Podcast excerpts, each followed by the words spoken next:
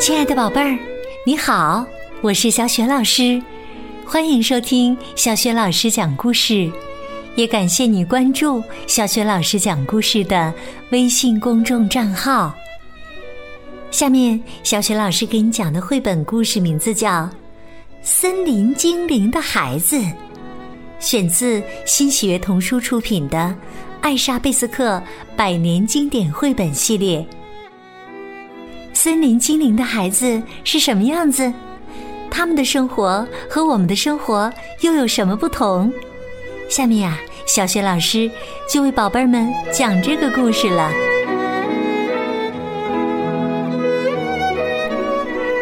森林精灵的孩子上集，在一棵大松树的老树根下。住着森林精灵一家，精灵父亲、精灵母亲和四个孩子，他们一起住在这片安静的森林里。孩子们可爱极了，头上都戴着红底白点的大帽子，即使外面的世界狂风暴雨。森林里也不会受到一点儿影响。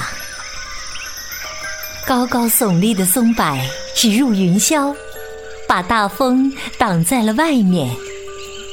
而且这里到处都是蘑菇，那都是现成的雨伞。孩子们无忧无虑的生活在森林里。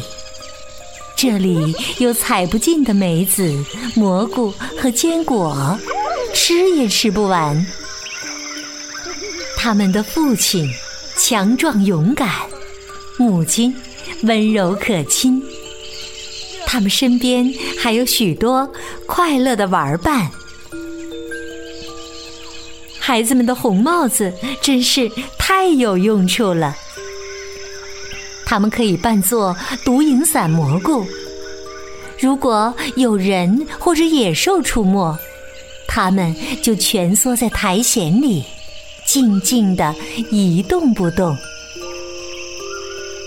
最近的邻居是松鼠一家，他们就在松树高高的树梢上。精灵孩子们经常爬上去。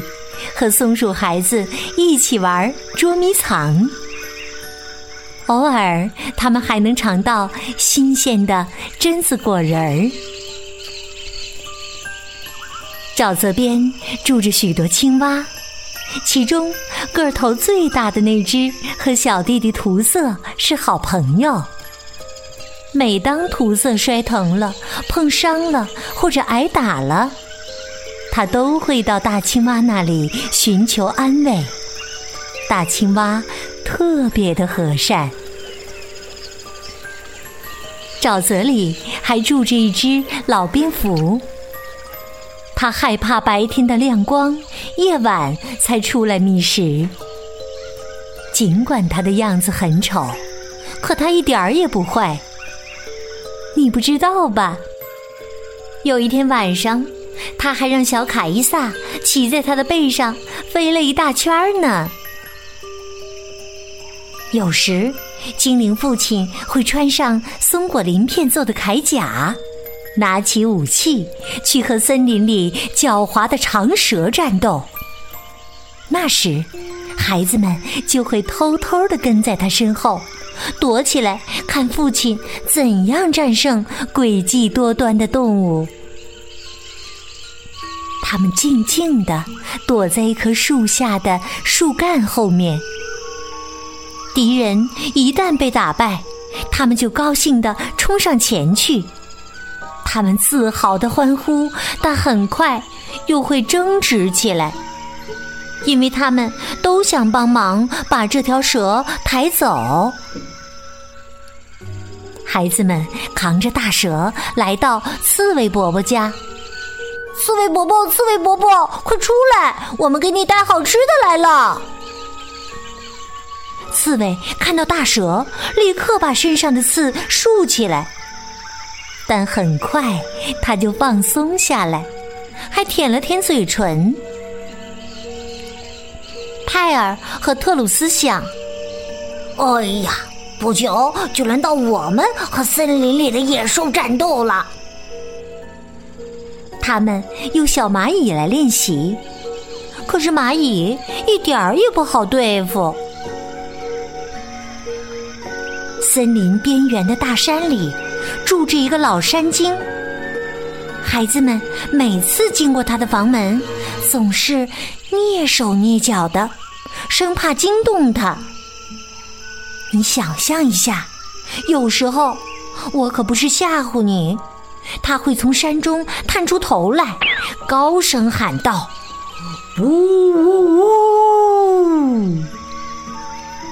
孩子们立刻吓得连滚带爬的跑回家去，顾不得被小草丛绊倒，把腿擦伤。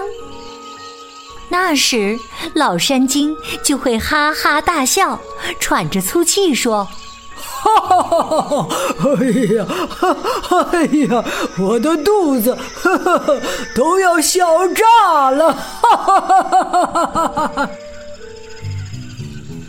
夏天的大部分时间里，精灵孩子都很悠闲，他们可以四处游逛。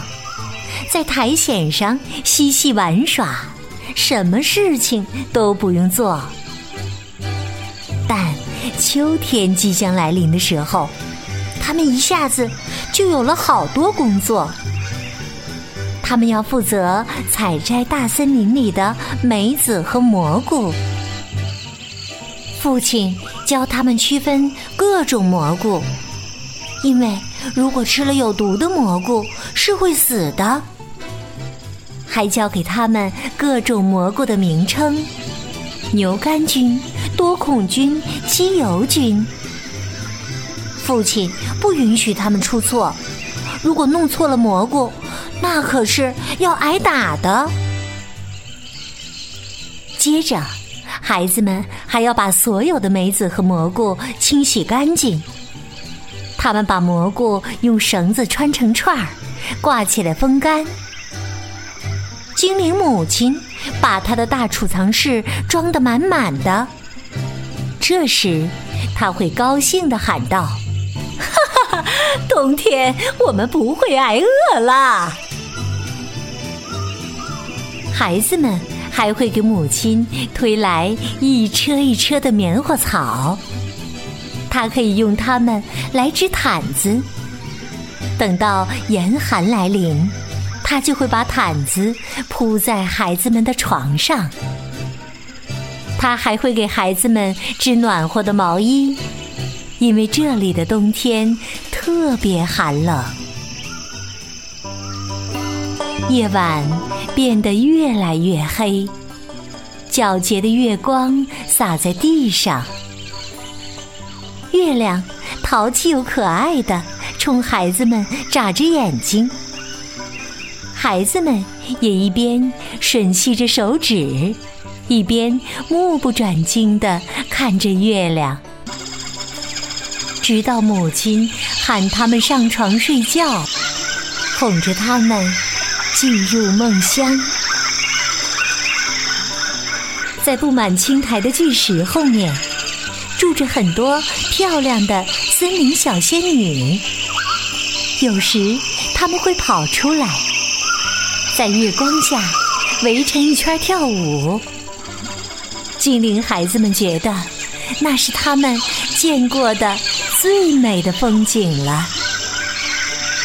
小仙女是那么的轻盈娇弱，精灵孩子却又胖又重，这从他们一起玩跷跷板的游戏就能看出来了。八个小仙女。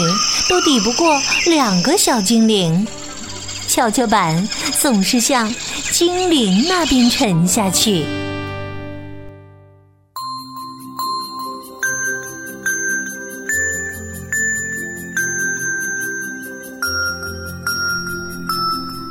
亲爱的宝贝儿，刚刚你听到的是小学老师为你讲的绘本故事《森林精灵的孩子》，选自新学童书出品的《艾莎贝斯克百年经典绘本系列》。故事当中，我们说到，精灵孩子的父亲教给他们区分各种蘑菇，而且不允许他们出错。如果弄错了蘑菇，那是要挨打的。宝贝儿，你知道精灵父亲为什么会这样做吗？如果你知道问题的答案，欢迎你通过微信告诉小雪老师和其他的小伙伴儿。小雪老师的微信公众号是“小雪老师讲故事”，欢迎宝宝、宝妈和宝贝来关注。微信平台上不仅有小雪老师之前讲过的一千五百多个绘本故事。还有小学老师朗诵的小学语文课文和原创文章。如果喜欢，别忘了随手转发，或者在页面底部写留言，点个赞。我的个人微信号也在微信平台的页面当中，可以添加我为微信好朋友。好了，森林精灵的孩子，下集当中我们再见。